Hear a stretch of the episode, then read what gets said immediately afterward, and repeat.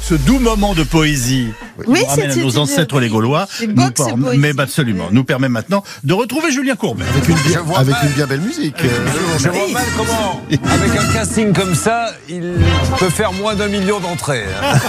Ça, ça va être con. Qu'est-ce que vous avez au menu vous, aujourd'hui Ah, on a tout. Mais, mais alors, rien à voir avec ce que vous venez de raconter. hein. Non, non, on a plein de choses. On a, qu'est-ce que vous voulez des, des colis qui arrivent. Alors, euh, euh, normalement, on s'attend à ce qu'il y ait du neuf à l'intérieur. C'est de l'occasion. Voilà.